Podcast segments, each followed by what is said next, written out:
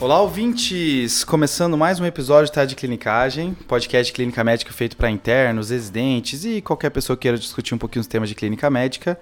O meu nome é Pedro Magno. Sou Rafael Coelho. E eu sou o Frederico Amorim. E dessa vez, mais uma vez, com um convidado especialíssimo, né? Guilherme Guzman. Aí, pessoal. Boa noite, boa tarde, bom dia, independente do horário que você esteja assistindo o podcast. Primeiramente, Cara, cheio eu... de trejeitos já de podcast. Já, é, treinei, treinei, a noite inteira. Primeiramente, eu gostaria de agradecer o convite, dizer que eu sou muito fã do trabalho de vocês. Só me apresentando, eu faço residência no INCOR de cardiologia, sou R4 e fiz clínica médica com essas feras aqui. E, para quem não sabe, sempre foram feras. Então, que isso. agradecer aí o convite e espero poder ajudar alguma coisa hoje no podcast. A gente que agradece, cara. Você além de uma fera, é um cara elegante, olhos azuis. Para quem aí não conhece o Guzman, pode imaginar, cara, cara com olhos azuis, é louro, parece o Ken o da Ken, Barbie. Ken da Barbie, é isso. Ken careca, né? O, e dessa vez a gente trouxe aqui esse convidado de peso para poder discutir sobre fibrilação atrial. A FA é uma doença que tem vários focos, tem foco no pronto-socorro e tudo mais, mas aqui o nosso foco é ambulatorial, certo? Boa, boa vamos lá. E muito dessa inspiração para falar sobre fibrilação atrial foi porque o ESC lançou um guideline agora no final de agosto, trazendo de novo à tona a discussão sobre a FA. Não teve tantas novidades sim, mas teve bastante coisa que vale a pena comentar aqui com vocês. Aí, Pedrão, aproveitando que a gente está falando de FA, Teve um colega nosso, o Dr. Henderson, que está começando um curso de eletro. E aí a gente vai deixar um espacinho aqui para ele comentar um pouquinho do curso dele. Bora lá? Olá pessoal, aqui quem fala é Dr. Henderson Cardoso, do curso intensivo de ECG. Uma rápida introdução. Eu sou médico formado pela Universidade Federal de Goiás e fiz toda a minha residência aqui nos Estados Unidos. Fiz residência de clínica em Miami, fui residente-chefe lá na Universidade de Miami também Fiz cardiologia no Hospital Johns Hopkins e atualmente faço cardioimagem, uma subespecialização, no Hospital Brigham and Women's da Harvard Medical School. Há uns dois anos eu iniciei um projeto de ensino de eletrocardiografia no Brasil.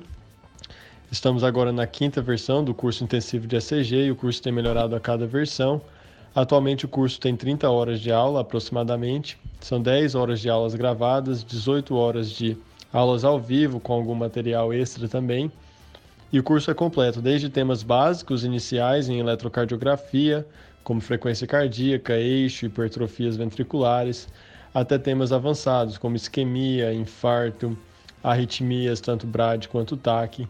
E o grande diferencial do curso é o modelo de aula teórica e aula prática. Todos os temas são abordados inicialmente em uma aula teórica, depois uma aula prática, onde discutimos em torno de 10 a 20 elétrons por cada tema. De tal forma que durante o curso total, nós abordamos 270 eletrocardiogramas, todos eles discutidos em aula e todos eles presentes em uma apostila que são enviadas para os alunos impressas por correios. Então, os alunos recebem tanto uma apostila teórica exclusiva do curso, quanto a apostila prática com todos esses eletrocardiogramas. Vocês podem conferir mais informações sobre o curso no Instagram, arroba intensivo de ou no site do curso intensivo de vocês podem ver também avaliações excelentes de nossos ex-alunos. E as inscrições para o próximo curso, que será em outubro, estão quase se encerrando. E é, convido todos vocês para participarem. Qualquer dúvida, qualquer dúvida estou à disposição no intensivo de ecg.gmail.com ou no Instagram. Tchau, tchau. Boa, Anderson. Boa. Rafa, voltando aí ao, ao guideline, o que, que você tem para falar para gente? Pois é, ano passado saiu em 2019 o guideline da AHA, que é a Associação Americana, e também da ACC, que é o Colégio Americano de Cardiologia, e a gente estava falando antes do episódio que não teve muita mudança, né, para esse ano do ESC, né, da Sociedade Europeia. E o que eu gosto muito desses guidelines deles é que eles é um guideline bonito, design bacana, eles sempre fazem as figuras legais que pegam. E aí dessa vez eles criaram um esquema diagnóstico e de manejo terapêutico, estruturaram de uma uma maneira mais organizada como abordar a fibrilação atrial. E aí, então, nesse episódio de hoje, nosso objetivo é falar um pouquinho dessa nova estrutura, certo? Aí depois a gente vai falar sobre como é que eu faço a anticoagulação desse paciente, como é que eu controlo os sintomas desse paciente, se eu transformo sinusal, se eu só controlo a frequência cardíaca e as comorbidades envolvendo esse paciente. E por último, a gente vai mencionar sobre o screening de é, fibrilação atrial. Boa. É, o esquema que eles criaram é o CC to ABC. Português, né, Rafa? Faz em português. É, CC to ABC. Aí fica feio, né? e, e, ele ainda jogou um to. To ABC, tô, entendi. Tô. quando eu leio ABC, eu sempre lembro do Jackson 5, sabe? Aquela ABC. Nossa, velho, sério. Sincronizado, né? It's easy as one, two, three. Boa, Fredão. Cultura, cultura também. O que, que é esse CC to ABC? O primeiro C é confirmar a fibrilação atrial. Eu vou precisar de um método eletrocardiográfico. Não adianta eu escutar um ritmo irregular. Tem que pedir um eletro, um router, ver isso e evidenciar. O segundo C é caracterizar a fibrilação atrial, que é essa história da caracterização estruturada, que é um nível de evidência C. Basicamente é a opinião deles da gente fazer dessa forma. Não tem evidência de que o manejo vai ser diferente, mas é uma forma de estruturar o pensamento. São os quatro S's da fibrilação atrial, que é o stroke risk, primeiro, que a gente vai avaliar o risco de AVC com o Charles-Basque, principalmente. É, o segundo S é o symptom severity, que é a gravidade dos sintomas e o quanto isso atrapalha a qualidade de vida e a atividade do dia a dia do paciente. Aí você pode usar questionários né, de qualidade de vida, você pode utilizar a própria escala que a ESC coloca na, no guideline, que é basicamente de 1 a 4. 1, o cara não sente sintomas, o 4 atrapalha e impede de fazer as atividades do dia a dia. Cara, mais uma escala, né? Já tem o Charles-Vasque, agora outra escala. Cara, devia ter um máximo de, de escalas por doença, né? Eu acho. Acho que Um ter um comitê nacional de doenças que fala assim, olha, cada doença só terá tantas escalas, né? Exato. Entendi. Agora, É. se você falar que o computador vai fazer isso automático pra mim, eu fico tranquilo. Agora, Mas se- nunca vai, né? Não vai. É o cara que não queria usar o PSI Eu sou um cara no do episódio Kirby. da pneumonia. Eu sou o Não, cara do e no, e no episódio de TEP ele ficou falando mal também das escalas, do Wells, blá blá blá. Eu falo, mas eu faço essas porra. Terceiro S é Severity of AF Burden, que o burden é a gravidade da carga da fibrilação atrial, que é basicamente quanto tempo esse paciente fica em fibrilação atrial e quanto tempo fica em sinusal.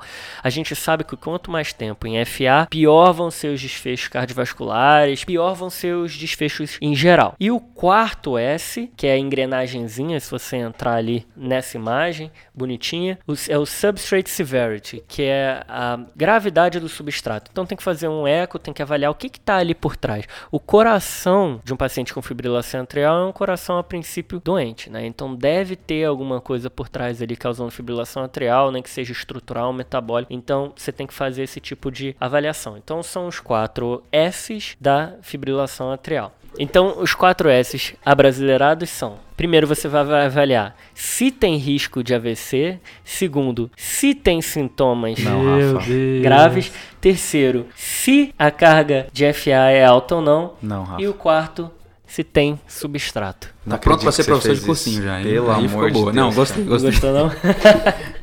Foi boa, foi boa, foi boa, cara. Vou te apoiar aí.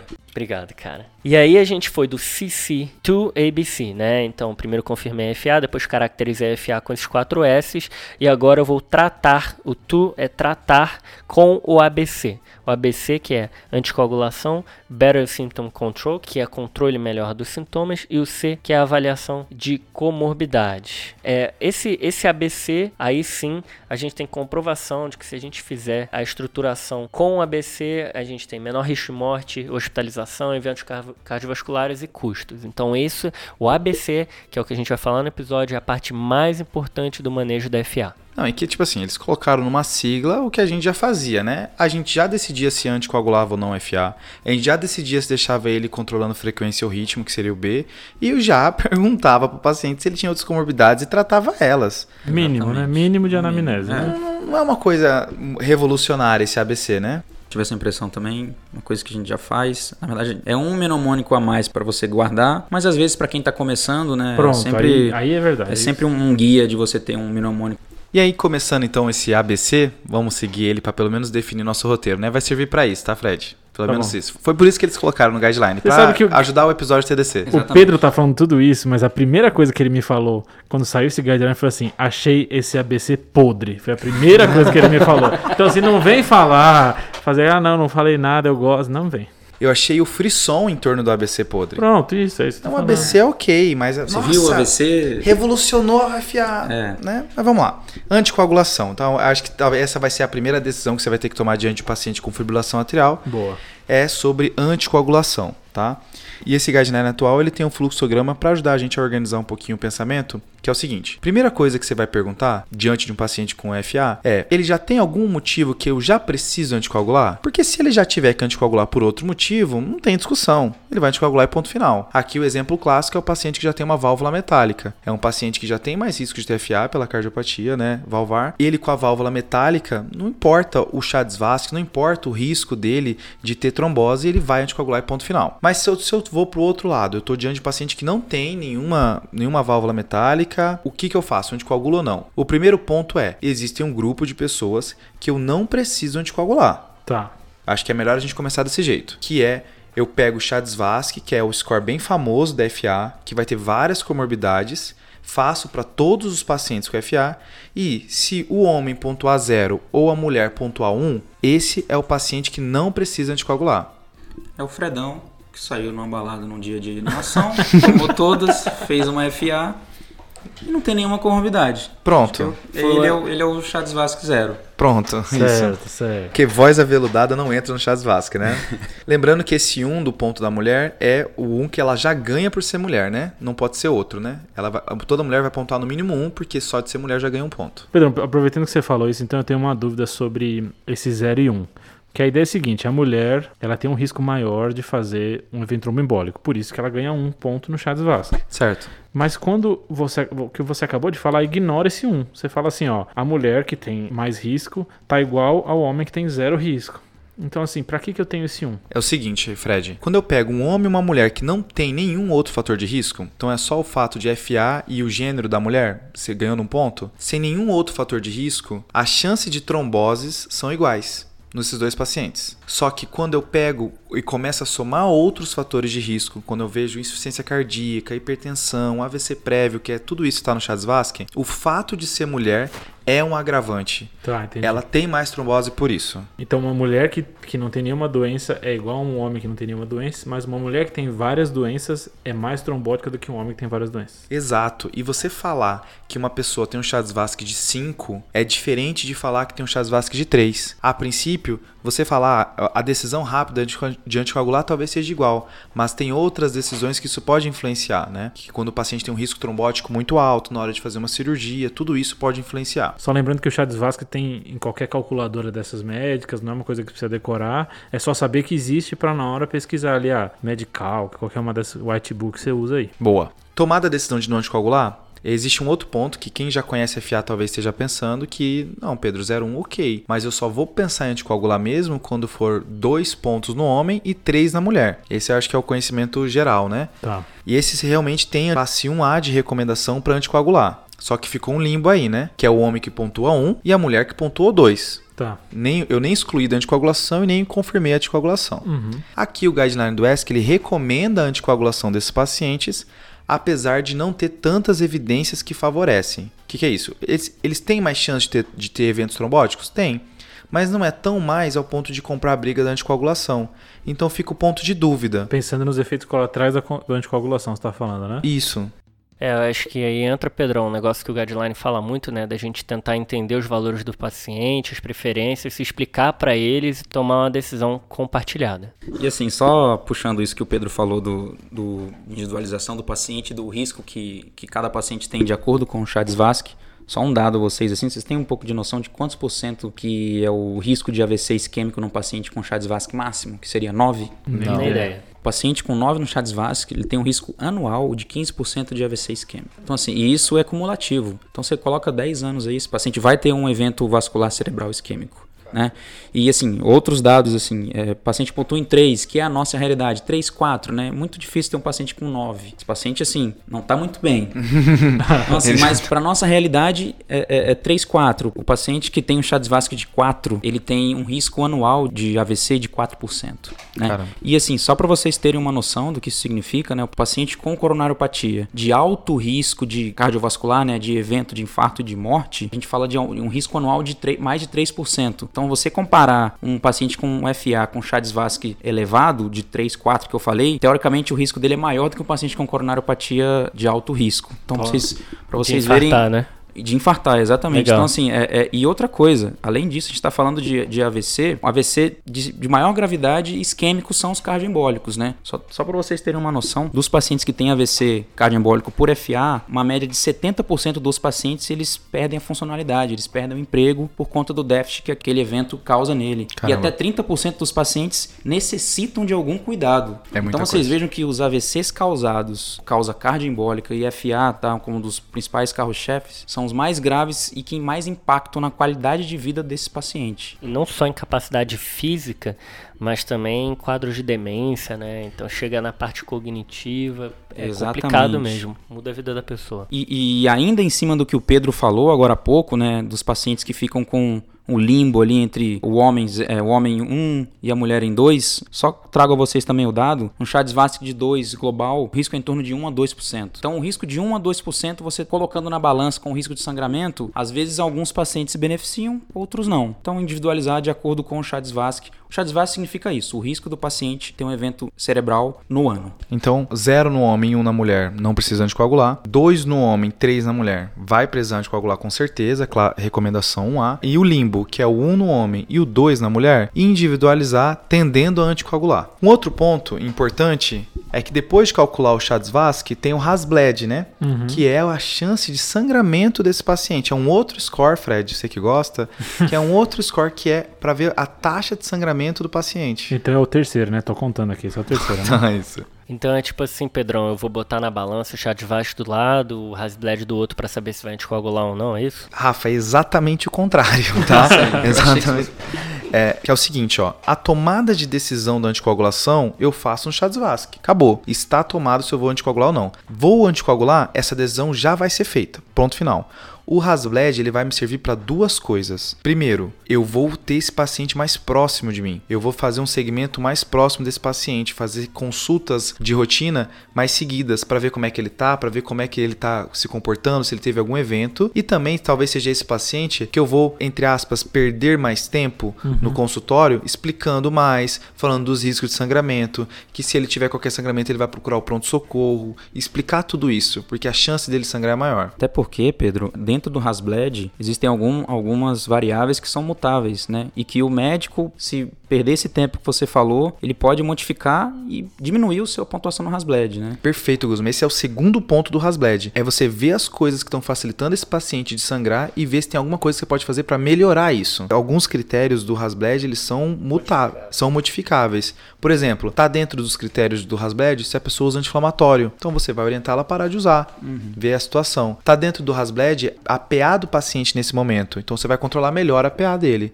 Uso de bebida alcoólica. Tudo isso também está no Hasbled, então você vai abordar o, o etilismo desse paciente. Então isso é a ideia do Hasbled, é você trazer o paciente mais próximo, porque a chance de sangrar é maior, e ver se tem algo que eu posso fazer para diminuir o risco de sangramento e assim ele sangrar menos. Legal. Boa. E só mais um detalhe, existem algumas recomendações de opinião de especialista em que pacientes com Hasbled acima de 3, com risco de sangramento gastrointestinal, principalmente aqueles que já tiveram úlcera péptica ou sangramento gastrointestinal, eh, algumas diretrizes recomendam você usar inclusive inibidor de bomba de prótons nesses pacientes para uma forma de reduzir sangramento gastrointestinal. Lembrando, Legal. isso é uma opinião de especialista, mas, mas isso é bem, bem comum na prática. Boa. Tá, mas é, essa parte do sangramento tem um- uma população que às vezes a gente fica um pouquinho mais preocupado, né? Que é o idoso. Então, existe muito essa discussão que talvez o idoso, pelas quedas, então pelo número grande de quedas, possa sangrar mais. E a gente vê isso na prática muito de segurar a anticoagulação na FA no idoso pensando nas quedas. Então, Fred, você que é um fanzão de geriatria, eu quero saber o seguinte: quantas vezes você acha que o idoso precisa cair para não ter valido a pena anticoagular ele pelo sangramento? Cara, Mas olha essa, aí, pergunta aqui. essa- pergunta. essa- não, essa é, essa é bonita. a é pergunta, bonita, né? Isso é pergunta de R2 para R1, né? Pronto, é isso aí. Essa aí, eu, eu, eu chutaria que é igual aqueles número 7 dias para antibiótico, né? Um número cabalístico. Exato. O número, Fred, é 295 quedas ao ano. Se for 294, Tá tranquilo. Na 295, pronto, ele sangrou. Não, isso aí quer dizer que ele ficou só dois meses sem cair. Se ele conseguir passar janeiro e fevereiro sem cair, o resto ele pode cair tranquilo. todos os Todo dias. dia. Todo dia, tá? Boladão lá. Mas aí, o- O ponto é o seguinte, esse número ele é tirado de um estudo de 1999 e aí tem até a situação que o estudo usou como anticoagulante o varfarin, que até tem mais sangramento, né? Os Aham. novos anticoagulantes são talvez fosse um número mais bizarro ainda. Mas, mas o ponto é entender que esse paciente, a preocupação dele não é com, a, com o sangramento na queda, é com a queda em si. O idoso que cai, ele é um idoso que vai ter uma mortalidade maior, ele estando anticoagulando ou não. Não é o, o, o ARRA do ano passado, ele bate bem nessa tecla, que é você parar de focar em ter medo de anticoagular esse paciente e focar no porquê que ele está caindo. Será que ele não está usando sedativo demais? Medicamentos causam sonolência? Será que o entorno dele não está causando uma chance maior de queda? É, e aí a ciência da queda, né, Pedrão, vai longe. Tem que olhar tapete, tem que olhar sapato. Cachorrinho ali, o- Cachorrinho. Cachorrinho.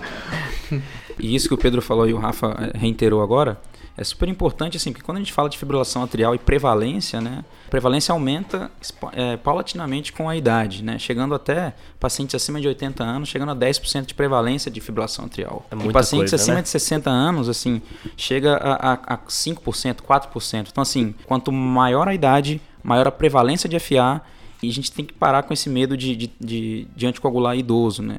É justamente a população que mais se beneficia disso. Com segurança, calculando chá de Vasque e sempre individualizando seu paciente.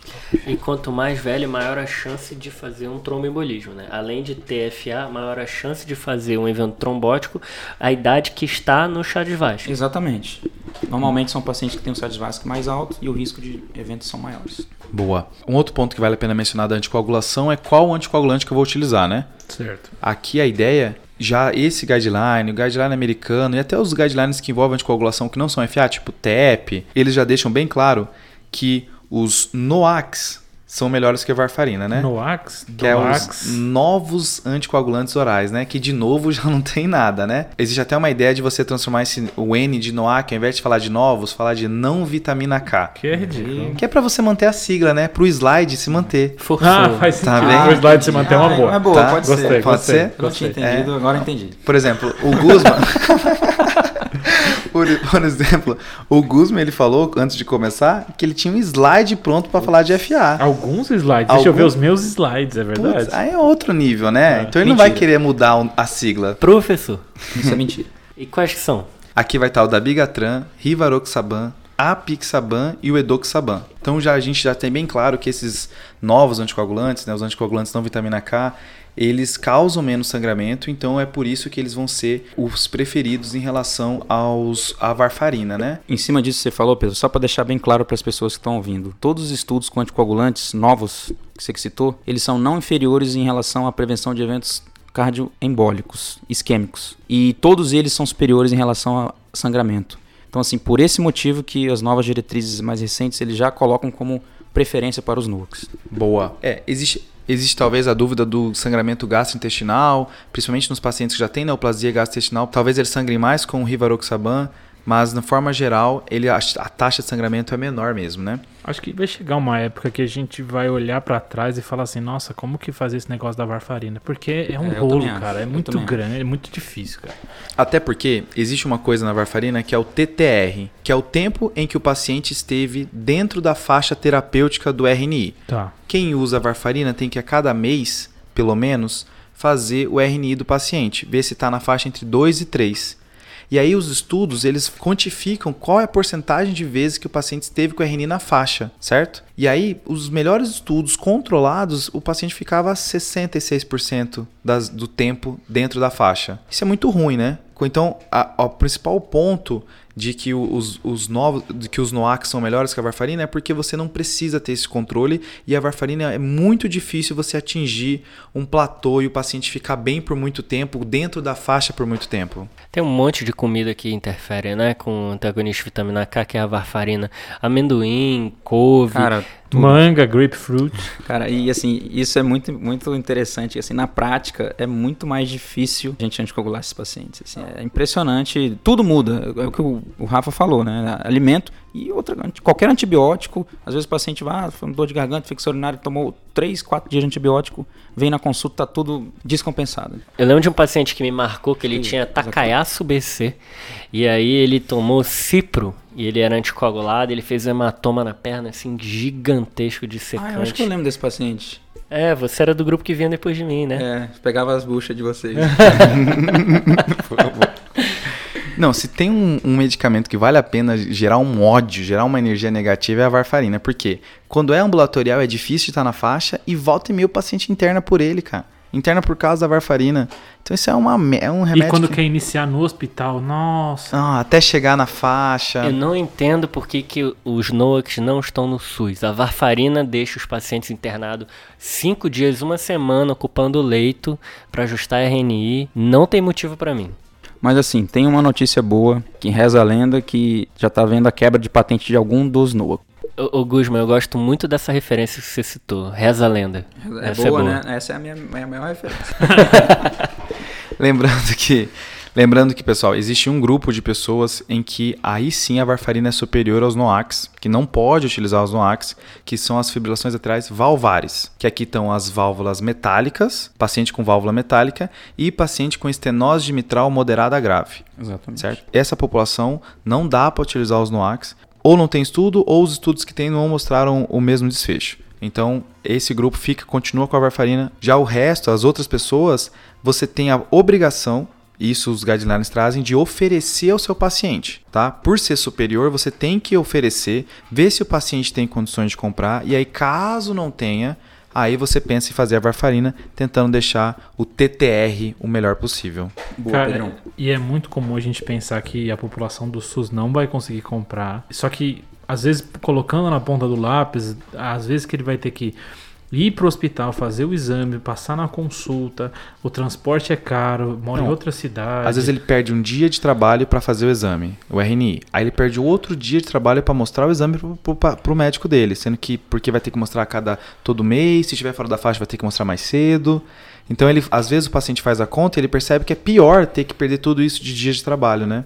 E só pela facilidade, aí tem algumas pessoas que preferem pagar mais. Então, assim, pergunte para o paciente do SUS e você vai surpreender o quanto de pacientes que aceitam pagar porque é melhor para ele, né? No final é melhor para ele. Boa. É que também uma coisa que facilitaria, Fredão, seria aquela monitorização em casa como se fosse uma glicemia capilar, né? Que vê RNI. Sim. Que é o coago check, né? Isso. check? É, isso é uma coisa que ajudaria bastante. Já tem no Brasil, mas deve ser bastante caro. Eu, sinceramente, não, não É, sei. eu, eu olhei outro dia, eu vi que um, um preço mais ou menos de 1.800 reais o aparelho e a caixinha com as fitinhas uns 500, 600 reais. Então, assim, você pode tentar oferecer pro paciente. Acho que vale a pena, assim, oferecer pro paciente também, para ele saber que existe. Mas aí tem que ter uma mão para mexer com isso, mas é caro. Aí é Não, melhor lembra- trocar um anticoagulante.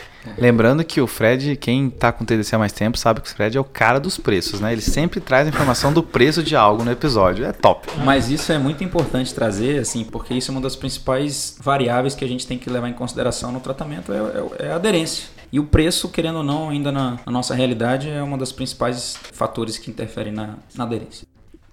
E só lembrando a vocês, gente, eu acho que isso já está bem, bem estabelecido e bem batido, mas só para não deixar passar, lembrando que o uso do AS para a prevenção de eventos vasculares cerebrais na fibrilação atrial não tem mais espaço em nenhuma das, dos cenários. Aquela situação que você tem medo de anticoagular, ah, mas vou dar um AS que é pra prevenir alguma coisa, então não existe, né? Você está fazendo errado duas vezes. Boa. Está deixando de anticoagular Boa. e está indicando uma medicação sem indicação. Aí o cardiologista falou. Aí pronto, né? Nossa, cresceu, né? Cresceu. Você vê que ele cresceu. Mas assim, Guzmán, tomei a decisão de anticoagular ou não anticoagular esse paciente. Agora eu tenho que pensar em controlar os sintomas da taquicardia dele, né? Certo, então seguindo esse fluxograma que o ESC colocou aqui pra gente, que o Rafa explanou anteriormente, a gente vai pro B, que seria o Better Control Symptoms.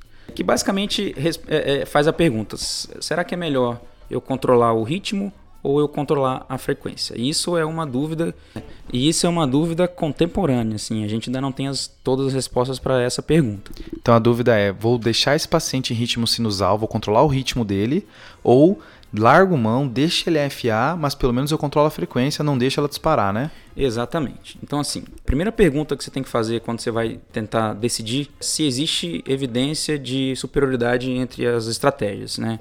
E isso é baseado no racional fisiopatológico, plausibilidade fisiopatológica, de que a gente sabe que pacientes que, que, que, tem que ficam muito tempo em fibrilação atrial, eles têm um remodelamento eh, anatômico atrial com fibrose atrial, aumento do substrato para reentradas, mais extracístole. Então, assim, a gente sabe que a gente sempre correu atrás e sempre teve a ideia de que talvez controlar o ritmo era mais fisiológico, era mais anatômico, né? Apesar disso, todos os estudos que foram feitos em relação a isso, assim, eles foram negativos. Então, houve uma frustração nesse aspecto, né? Um dos principais estudos que mostrou isso foi o AFIRM, um estudo publicado no em 2002, em que ele comparou pacientes com fibrilação atrial, controle de ritmo versus controle de frequência. Lembrando que aqui controle de ritmo era apenas medicamentoso, apenas com, com medicação. Estudo de mais de 4 mil pacientes, 2 mil para cada braço. E não houve diferença de mortalidade, não houve diferença de desfechos cardiovasculares, não houve diferença de sintomas. E na verdade tem até uma tendência dos pacientes que controlaram o ritmo de aumento dos dias gastos no hospital. E às vezes eles tinham que ir ao hospital para fazer cardioversão elétrica, às vezes ficava um ou mais dias, enfim. Então, nesse aspecto, é, o que nós temos é que não há evidência científica de superioridade entre as estratégias. Acho que a, aí a dúvida fica assim, né? Ou o mecanismo fisiopatológico não é importante o suficiente, ou eu não tenho um estudo bom o suficiente para avaliar a importância dele, né? Acho que fica essas duas dúvidas, né? Exatamente. Ou eu não fiz o estudo bom, ou esse mecanismo não é tão importante para chegar a causar algum desfecho, né? Exatamente. E, isso é legal da CARD porque a gente consegue tentar, ele, como eles conseguem fazer muito estudo, eles conseguem tentar comprovar essas hipóteses que a gente faz fisiopatológicas, né? Pode parecer que faz sentido do, do, do, na parte fisiopatológica, mas quando a gente faz a avaliação clínica isso não acontece. Isso está sendo muito como um Covid agora, né? De só porque faz sentido fisiopatológico eu faço na prática, mas a gente vê que várias vezes o mecanismo fisiopatológico, na hora que você vai testar na prática, ele não foi importante ou, ou, ou ele não segue o que você imaginaria que seguiria. O, o próprio corticóide que no início achava, a gente achava que ia ser ruim para Covid e está sendo a principal droga. Pronto, exatamente. Mas sim, Gosman, beleza. Discutimos a ciência e tal, mas chegou o paciente para mim. O que, que eu faço? Controlo ritmo, controlo frequência, estou lá no, no, na UBS, no ambulatório, o que, que eu faço? Beleza. Então vamos lá, Fred. Assim, na verdade, não existe certo e errado e uma conduta ela não é exclusiva da outra. Você pode mudar a estratégia na evolução do paciente, tá? É, existem, na verdade, opinião de especialista sempre tenda a controlar o ritmo, principalmente em pacientes que tenham algum dos critérios que eu vou falar agora. Assim. Tá. São as argumentações a favor do controle de ritmo, uhum. tá? São pacientes mais jovens, abaixo de 65 anos, ou pacientes que tenham muitos sintomas, assim, isso é óbvio tudo que tem sintoma você tende a, a ser mais agressivo no controle. Pacientes que têm o FA paroxística ou uma FA inicial, você acabou de fazer o diagnóstico, isso também tem, tem mais estudos recentes a respeito sobre isso. Pacientes que têm o átrio esquerdo não muito aumentado, é, e o valor de corte que eles colocam aqui é até 55 milímetros do, dos átrios. Isso é legal, que a ideia é que se o átrio é muito grande, não adianta eu querer transformar esse ritmo em sinusal, ele vai voltar para FA em algum momento, né? Exatamente. Com o átrio mais aumentado, você tem mais remodelamento atrial, mais fibrose atrial, maior o circuito de condução da, das extrasístoles que geram o gatilho de, de, de, fibrilação atrial, então a maior chance de você ter falha no controle do ritmo. Boa. E além disso, assim, outro, outro ponto super importante na decisão do controle do ritmo e frequência são pacientes que estejam evoluindo com sinais e sintomas de insuficiência cardíaca. Né? Lembrar que a gente, existe algumas, alguma entidade chamada taquicardiomiopatia e uma das causas principais é a fibrilação atrial de longa data com frequência alta e o paciente lá na frente às vezes desenvolve disfunção ou o contrário, o cara tem uma, uma disfunção ventricular e ele piora a disfunção ventricular por conta da, da frequência cardíaca muito elevada. Então, esses pacientes desse polo, a gente tende a tentar uma estratégia mais a favor do ritmo. E o lado contrário, o lado da frequência é aquele paciente que já chega mais de 65, 75 anos, já tem esse diagnóstico assim há muitos anos, às vezes não está anticoagulando, o que você vai mudar da, da vida do cara é anticoagular esse cara, certo. entendeu? Pouco sintomático, o cara não sente muita coisa, é, ou paciente que, que não está evoluindo com ciência cardíaca, é, ou então, às vezes, pacientes que já têm história de, ah, já, doutor, eu já tentei usar antiarritmo é, anteriormente, tentei KJVT, não deu certo, a gente deixou quieto. Então, assim, esses são os pacientes que você tende a, a puxar para o controle da frequência. Lembrando que hoje as diretrizes trazem isso, tanto a brasileira já em 2016, a americana e a europeia, de que você já pode levar em consideração a preferência do paciente. é engraçado que você falando desse jeito, parece assim, ó, agora o paciente importa, né? É, pois é, ficou, ficou, estranho, né? Não é verdade, a gente às vezes é muito paternalista na medicina, a gente assume todas as decisões, né? E às vezes vale a pena a gente dividir as decisões com os pacientes e é, talvez a grande função do médico é ser um comunicador e conseguir traduzir de uma maneira que o paciente entenda. Isso é muito difícil. Então assim, só pra gente pontuar algumas coisas importantes. Vou optar pelo controle do ritmo. Quais Tá. estratégias que eu tenho? Primeira coisa, você tem que avaliar se o paciente tem doença estrutural. O que que é doença estrutural? Insuficiência cardíaca, cardiomiopatia hipertrófica, doenças valvares graves, cardiopatia hipertensiva, em geral é o paciente hipertenso com disfunção diastólica com septo maior de 15 milímetros. Doença isquêmica também é uma doença estrutural. Então, se o paciente não tem doença estrutural, cardiopatia estrutural, a primeira droga de escolha é a propafenona. Né? Tá. Assim, propafenona, lembrar que tem a- aquele esquema de pill in the pocket que você pode fazer. Às vezes o paciente. Quem que é o perfil do paciente se beneficia? Eu acho que é mais, mais legal de falar assim. É um paciente lá de 40, 50 anos, que eventualmente sente palpitação, e aí você fez o diagnóstico de fibrilação atrial nesse paciente. Tá. Só, só para lembrar como é que é isso, então a ideia é que o paciente tem a medicação com ele, ele não usa ela contínua, e aí quando ele tem um sintoma, aí ele usa. É isso, esse é o pill in the pocket que você tá falando, É, né? assim, é. E tem um detalhe a mais, assim. O paciente, ele teve, a- ele sentiu que teve a fibrilação atrial, ele teve a palpitação, ou ele, ele tem um dispositivo eletrônico eh, de última geração que consegue detectar a fibrilação atrial. Pode falar, cara. Android não patrocina a gente, cara. Pode falar Apple Watch. Tá bom. Pode falar Apple, Apple Watch. Infelizmente, eu já entrei em contato com a Samsung, mas não rolou. Então, assim, ele tem um Apple Watch que detectou, ele liga para o médico dele e ele faz a propafenona. Lembrando só um detalhe de dose, pacientes acima de 70 quilos, 600 miligramas, dois comprimidos de 300, pacientes abaixo de, de 70 quilos, 450 miligramas. Outro dado super importante é sempre lembrar se esse paciente não precisa anticoagular, certo? A gente já comentou anteriormente. Algumas diretrizes recomendam que é a primeira vez que você vai fazer isso com o paciente, ideal que ele esteja monitorizado, certo? E essa, essa é uma, uma dúvida, né, que as pessoas ficam. Ah, ele voltou a ritmo sinusal. Precisa anticoagu- continuar anticoagulando? Essa é uma dúvida clássica. Boa pergunta. Isso não muda. Assim, eu acho que é importante frisar aqui: controle de ritmo e controle da frequência não interfere na decisão de anticoagulação. Se você já decidiu que esse paciente precisa anticoagular, isso não muda mais. Pronto, essa Certo. informação é top. E aí a outra droga eu acho que é importante, que é a mais famosa, de- acho que uma das mais famosas da cardiologia, Da medicina. da medicina, é a velha e famosa amiodarona. Ô, Ela é mais indicada para pacientes que tenham doença estrutural, tá? E aí a dose, assim, só lembrando a vocês, é 200 mg de 8 em 8 por 7 dias, depois você deixa 200 mg de 12 em 12 por mais 14 dias, e depois você reavalia esse paciente e pode deixar até 200 mg uma vez ao dia. Boa. Lembra vocês, assim, em geral, quando você opta pelo controle do ritmo, o ideal é que seja o acompanhamento feito pelo cardiologista ou por um médico clínico que tenha mais experiência com isso, porque você vai mexer com medicações que podem dar efeitos colaterais e acho que é importante você ter A um mildarona mais- coleciona efeito colateral, né? Exato. É difícil achar um sistema orgânico que não é afetado pela mildarona, né? E tem o sotalol também, mas eu acho que assim, é uma medicação Aí bem você mais bizarreou. específica. Eu acho que não vale a pena a gente entrar em detalhe. Não, o cara fala um beta block no- que, que você nunca ouviu falar, do nada parece sotalol. Não. Que nem tá na mesma classe dos beta-blocos dos Pronto, antiarrítmicos, né? É Negócio muito estranho. bizarro. Sotalol é estranho. E só para contextualizar, só para contextualizar que vocês falaram do sotalol, o principal efeito colateral do sotalol é o QT, inclusive com evidência de aumento de torsades. Então, já que tá na moda aí várias medicações, ivermectina aí na jogada, hidroxicloroquina, Tomar cuidado. Beleza. É, é top que a propafenona, o nome comercial dela é Tuntá, né? Vocês já viram isso? Tum tá. Já. Tuntá, de, de Tuntá. Ah, Tuntá, é? da- eu da- já da vi batida. ritmo norme. também é um, eu vejo cara- ritmo norme ritmo também. É, Mas os caras na, Tuntá. na- na- no marketing aí, os caras são bons. Não, né? a card no marketing é brincadeira. Pill in the pocket. Pill in the Ah, pocket. olha isso, E- Não, e o nome dos estudos? A- Affirm, Paragon.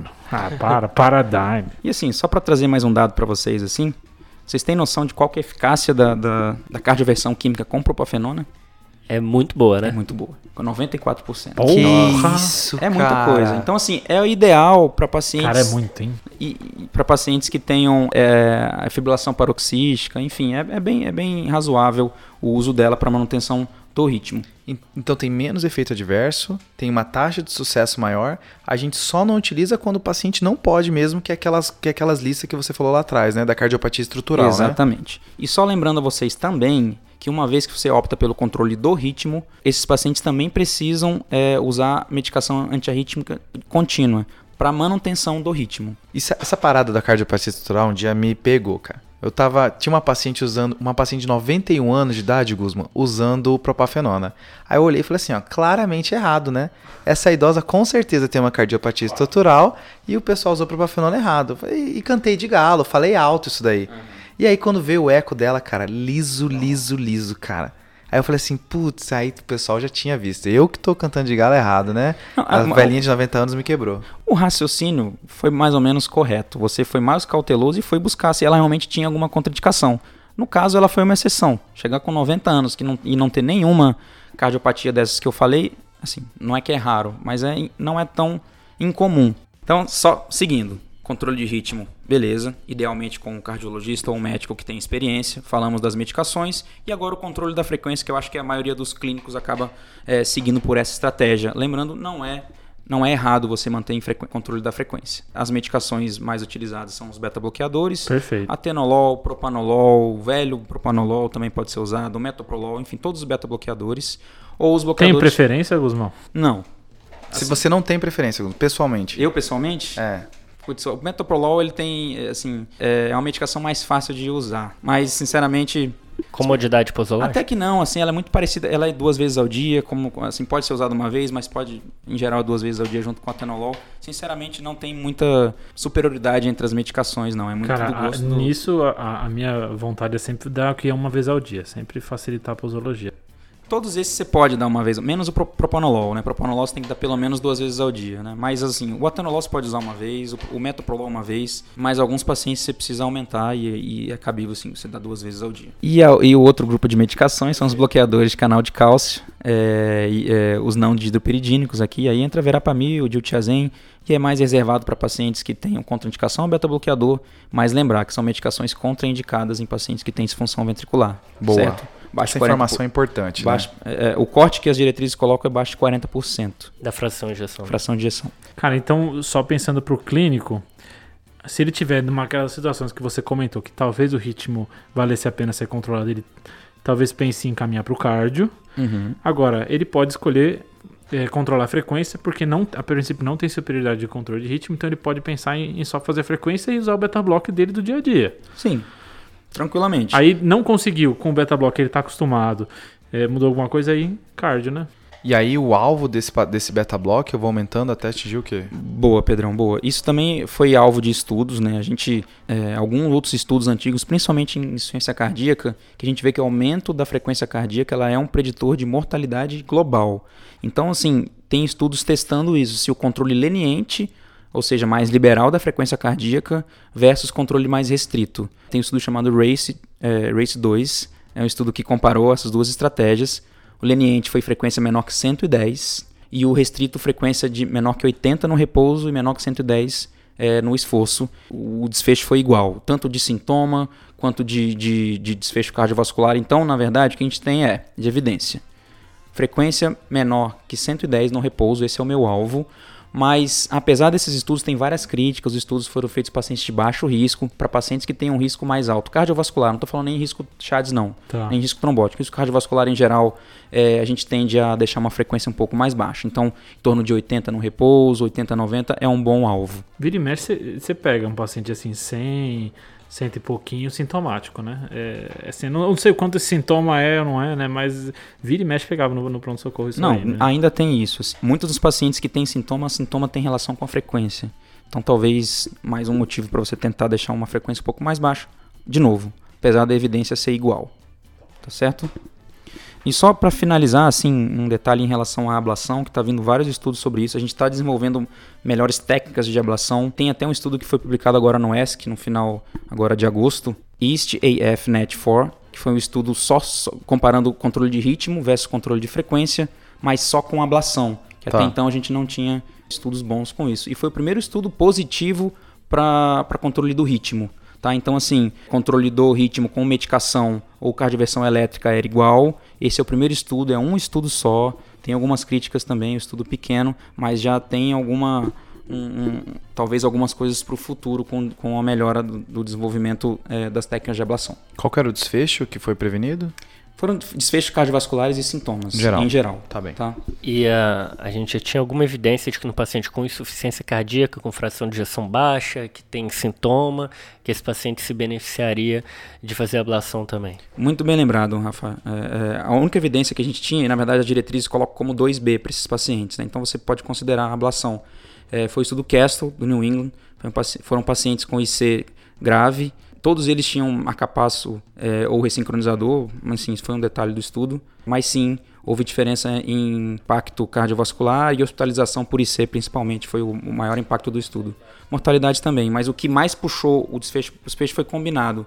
Foi, foi internação por IC. Mas Boa. sim, teve também diferença de evento. Então, pra, de novo, só para acho que pacientes com IC, fração, fração de ejeção reduzida, sintomáticos, classe funcional 2, 3, talvez esse paciente tenha maior benefício do controle do ritmo. Preferencialmente hablando. Isso. E dando segmento no ABC, né? Chegamos no, no C de comorbidades, né, Rafa? Tô vendo a sua animação pra gente falar sobre comorbidades, Pedrão.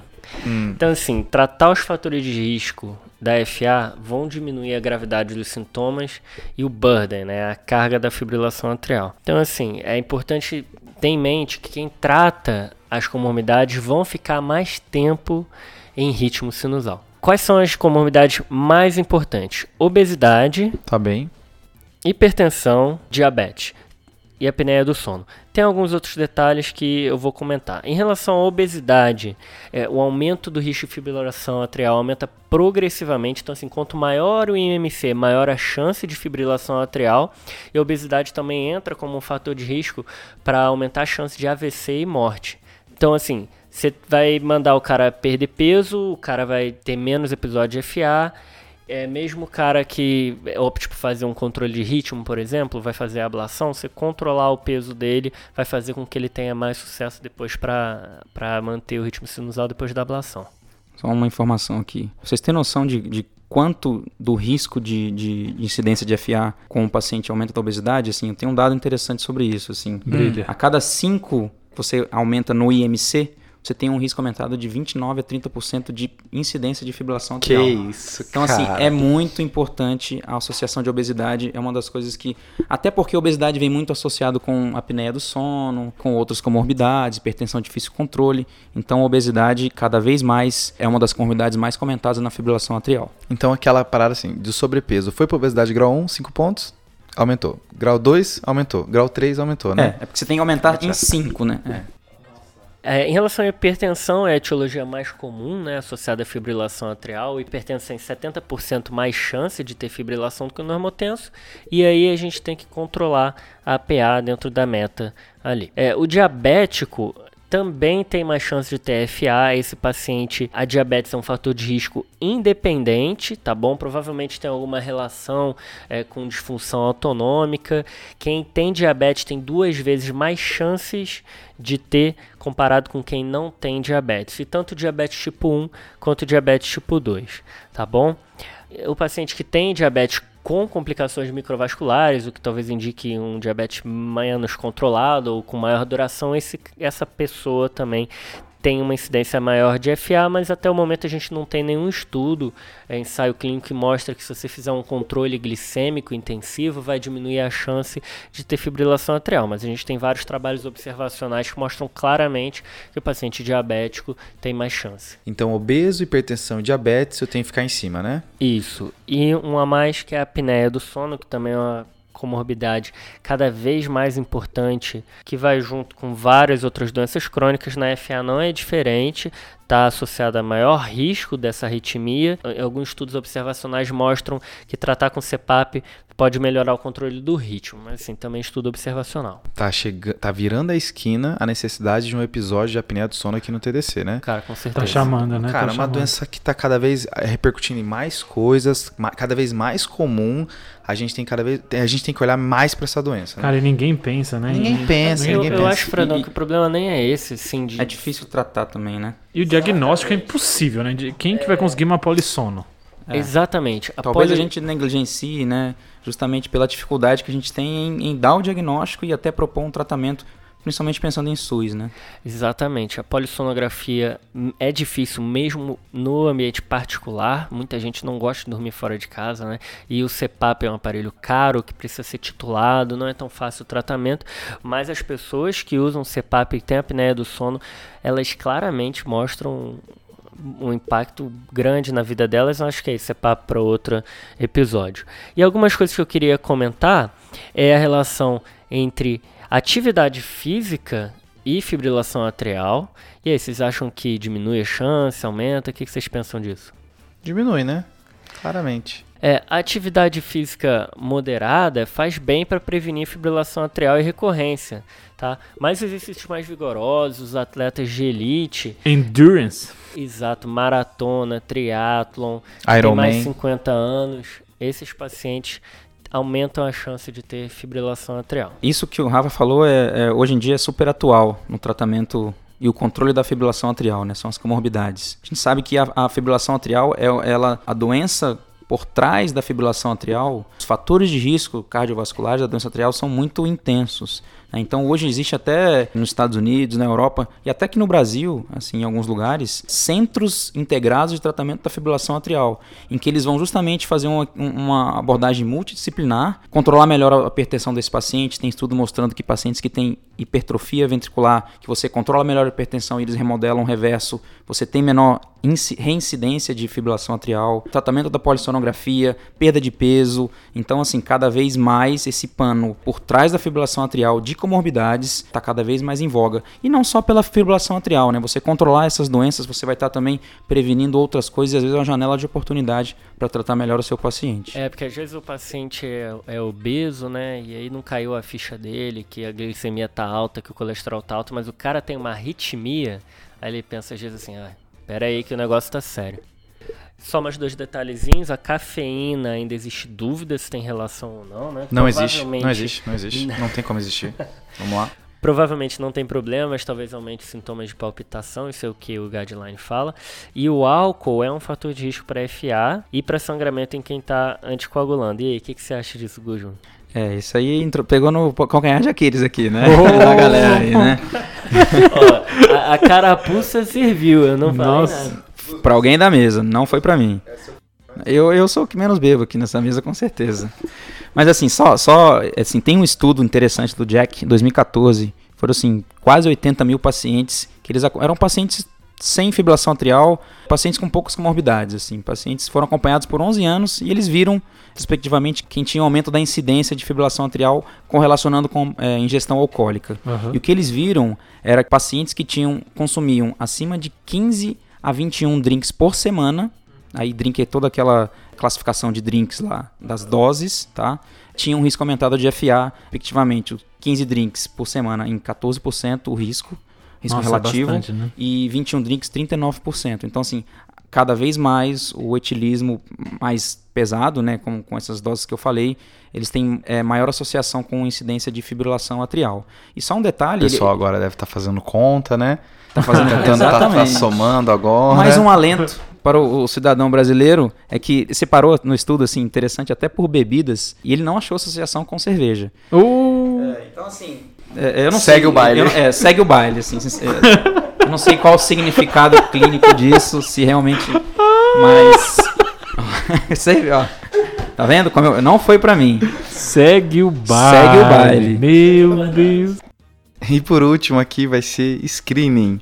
E aí, Fredão, o que, que você manda? Cara, screening é um, é um assunto difícil, né? Porque Famoso rastreio, né? rastrei, pronto. Boa, boa, obrigado. Nossa, melhorou muito. Rafa é o cara que gosta do Brasil, né? Brasileiro. Cara, até agora eu tô impressionado com os 4S.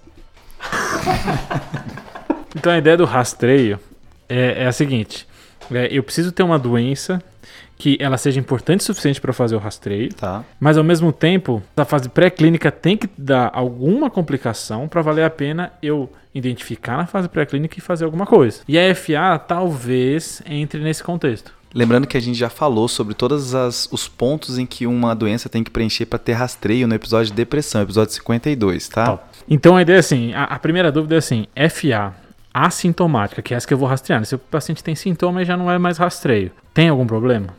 Então, ou é só assintomática que causa alguma complicação. E a Entendi. gente sabe que FA assintomática causa algumas complicações. Na verdade, às vezes eu faço o diagnóstico de FA pelo AVC, né? Então, eu, o paciente tem um AVC, é um AVC que eu não sei por que que é, faço eletro, ele tem FA. Certo. Tem estudo comparando mortalidade de FA assintomática versus sintomática. E tem até uma ideia que talvez a assintomática tenha mais mortalidade Uhum. do que a sintomática. A gente não, não tem mais, é, não tem estudo grande falando muito sobre isso, porque é difícil, você não vai conseguir achar um paciente que tem FA e deixar ele sem tratar. Porque se identificou FA, talvez seja antiético eu não tratar esse paciente. Entendi. Então o máximo que eu vou ter é isso. Alguns pacientes que eu achei sem querer e eu vi que eles abriram o quadro com quadros graves. Tá, então assim, a princípio FA sintomática é um problema. Então parece que vale a pena eu buscar essas FAs, né? Porque a FA sintomática é um problema. É, só que tem outras duas coisas que eu tenho que levar em consideração. Vai ter benefício se eu achar essa FA antes. Tá. A princípio sim, né? Porque aí eu consigo fazer o chá vasto desse paciente e ver se eu consigo anticoagular ele antes ou não. Então, certo. Talvez sim. Só que o segundo problema é vai ter malefício nesse rastreio? E aí esse é o grande problema dos rastreios. Deu super diagnosticar uma doença, então eu posso diagnosticar uma doença errada. E aí esse paciente passar por um monte de testes e acabar sendo prejudicado pelo rastreio. Então outra coisa que eu tenho que avaliar são os malefícios do possível rastreio nesse paciente. Tá. Normalmente esses malefícios ou é o causar um, eu diagnosticar errado uma FA uhum. e aí eu tratar um paciente que não precisa ser tratado, ou o que eu fizer de rastreio pode prejudicar o paciente. Exemplo fácil para a gente é rastreio de, colo, de, de câncer de cólon. A colono pode ter alguma complicação e aí uma coisa que o paciente talvez nunca tivesse, com a colono ele vai ter. Só que a gente acha que essa jogada da colono, o risco-benefício, o, risco, o benefício é maior. Uhum. Será que na FA é? E aí a primeira coisa que você fala assim, porra, mas para rastreio de FA o que eu vou fazer? Um eletro? O eletro não causa nada no paciente. É bem ok, né? Realmente é bem ok. Só que o que eu posso achar nesse eletro pode fazer com que o paciente faça outros exames e aí esses outros exames podem ser podem complicar o paciente. Então a ideia é, se eu achar nesse eletro um achado de uma alteração de polarização que na verdade não é nada, mas esse paciente vai fazer um teste ergométrico, depois um cateterismo, coisa do gênero. A dúvida é essa: será que tem outros malefícios que eu não sei nesse paciente que eu estou rastreando? E aí?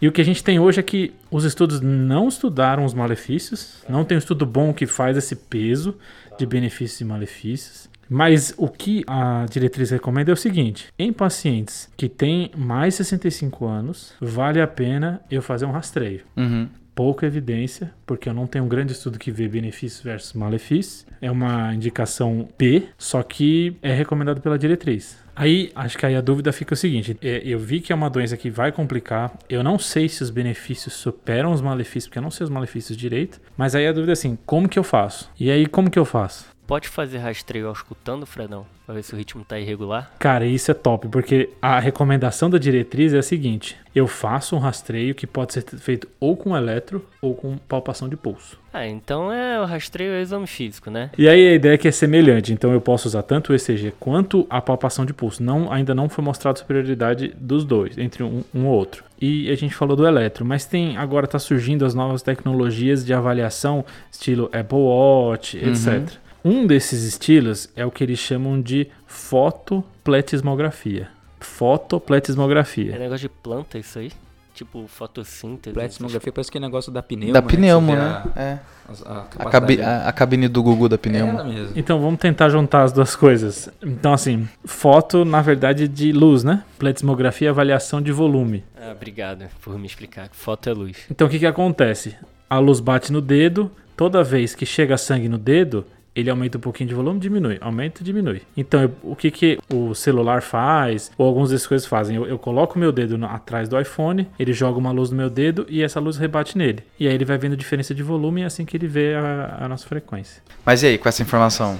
Então, assim, tem vários estudos tentando fazer é, rastreio com isso. Tem até estudo de custo-efetividade. A princípio seria mais custo-efetivo várias dessas tecnologias, só que é difícil porque são estudos, cada um faz sua tecnologia. Então, então estudo com Apple Watch tem uns estudos, aparelhos específicos feitos só para isso. Existe essa ideia de você tentar um rastreio mais fácil tá. com, esses, com esses dispositivos. Então, talvez isso facilite o rastreio. Eu tenho um rastreio que pode ser mais fácil. Eu tenho um rastreio que pode trazer benefícios, mas eu ainda não tenho ideia do, do malefício. A United States Preventive Task Force, que a gente já falou aqui várias vezes, não recomenda fazer. Eles, eles falam assim: não temos evidência suficiente para dizer se dá para fazer ou não. Mas o 10 que já recomenda fazer. A minha dúvida é, Fred, tô com o Apple Watch e ele falou que eu tenho FA. Então, como é que funciona? Na verdade, é, esses aparelhos, eles disparam uma alteração de ritmo. E aí você viu o ritmo alterado, aí você tem que fazer um eletro para confirmar, aí o eletro confirmando, pronto. Agora eu entendi o primeiro C do Rafa lá de C de confirmar, confirmar né? Confirmar FA. Hum, entendi. Ó, o cara fez um link aí. Gostou, hein? Foi quem bom, quem foi bom. É? A gente sempre tem essa ideia de, de, Parece que dá vontade de descobrir as doenças antes delas acontecerem. Quem nunca teve vontade de fazer uma ressonância do corpo inteiro, né? Pronto. E aí eu fui ler sobre isso e tem um negócio que eles chamam de pseudodoença. Não sei se já ouviram falar disso. Nossa, Fred, vai, manda. Tá. É, não é tão bizarro. Tem um autor que ele divide em dois: é pseudodoença 1 e pseudodoença tipo 2. Tipo 1 é o seguinte: é, é, um, é uma doença que pode não progredir para ser sintomática ou pode regredir sozinha. Então, exemplo disso é o, o carcinoma do tal de mama in situ, que pode ficar assim por um tempão ou pode até melhorar sozinho. E pseudodoença tipo 2 é aquela que é tão demorado para progredir que talvez não valha a pena eu deixar o paciente passar por esse tratamento, porque até o final da vida dele ela não ia alterar ele. Eu não sei isso da FA ainda, mas esses são problemas que podem vir de rastreio que eu tenho que ficar atento na FA. E a última dúvida é assim: com esses Apple Watch eu vou achar umas FAs que eu nunca achei na minha vida. Que eu nunca rastrei um cara o ano inteiro. Hum. Então, se o cara tiver um FA por 30 segundos durante que eu vi em um mês e meio, isso altera alguma coisa? Não sei. Será que todo mundo não tem epi alguns episódios de FA, né? Pronto, num ano eu tenho 20 segundos de FA. Putz, e aí, o que eu faço com esse paciente? Não tá... tem uma resposta para isso ainda. E aí tá aquela história de avaliar a carga da FA, que é um dos S. É, em relação a isso, assim, isso realmente, a gente não tem essa resposta, Fred, mas assim, a gente não toma conduta baseado nisso ainda. Isso é uma pergunta, na verdade, que surge com o desenvolvimento de um, de um novo, novo dispositivo de, de diagnóstico. Mas eu, só um paralelo com isso. Pacientes que têm, por exemplo, marcapasso, você vai avaliar o marcapasso e você vê lá alguns episódios de fibrilação atrial. Qual é o significado clínico e relevância clínica disso? A gente sabe pouco sobre isso. Tem um estudo que avaliou isso, pacientes com marcapasso e CDI, que eles viram o quê? Que pacientes que têm episódio de fibrilação atrial por mais de 6 minutos, aí sim talvez tenha uma associação com risco de evento cardiovascular. Mas a gente não tem autorização, nenhum guideline em tomar conduta em relação a isso.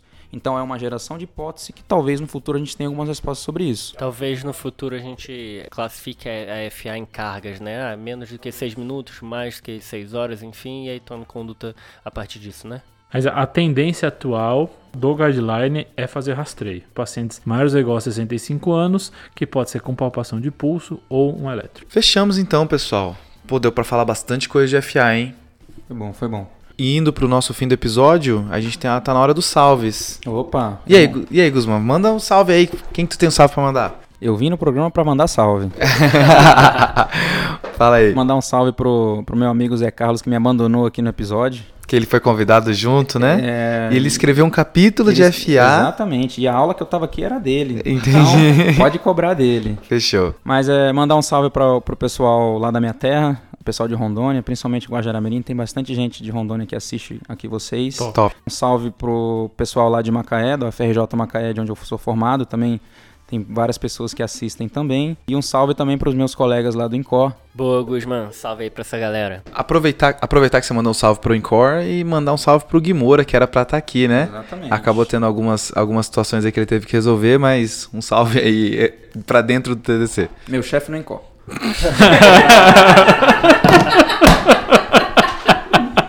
É, eu queria mandar um salve pro Lucas Mota Ribeiro, que ele é preceptor, anestesiologista lá do, do Hospital das Clínicas de Botucatu. Ele mandou uma mensagem super legal pra gente, falando que é, gosta muito do nosso conteúdo, uma mensagem super maneira, que ele descobriu a gente no ano passado, quando ele estava se programando para realizar um trabalho humanitário num barco hospital em comunidades ribeirinhas no Amazonas.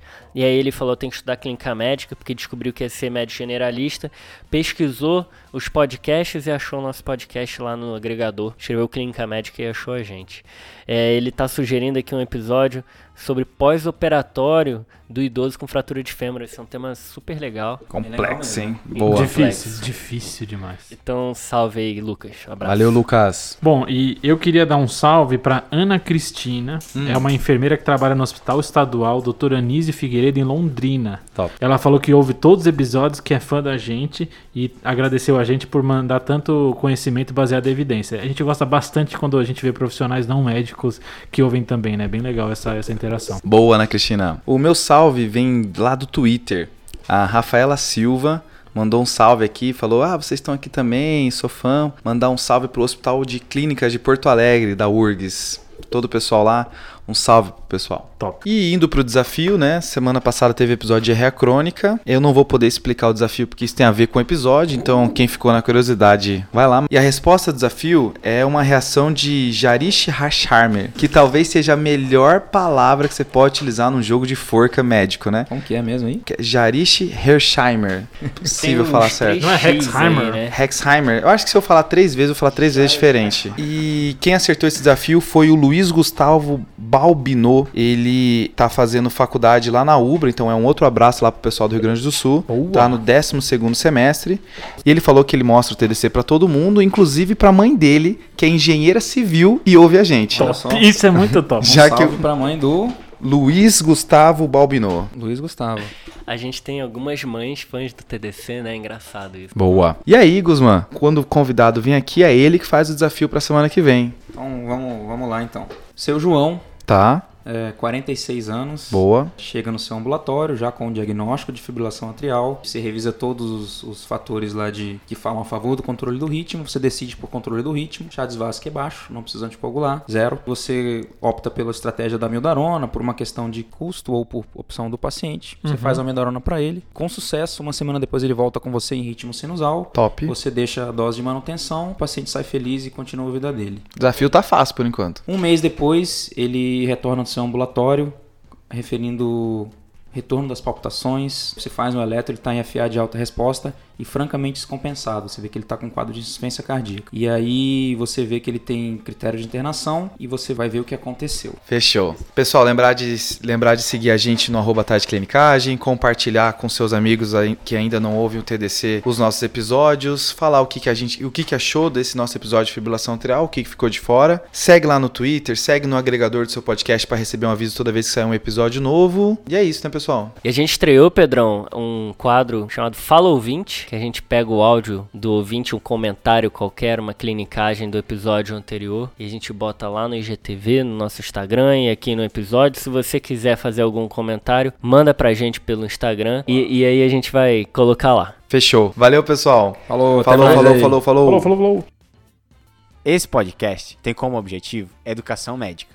Não utilize como recomendação. Para isso, procure seu médico.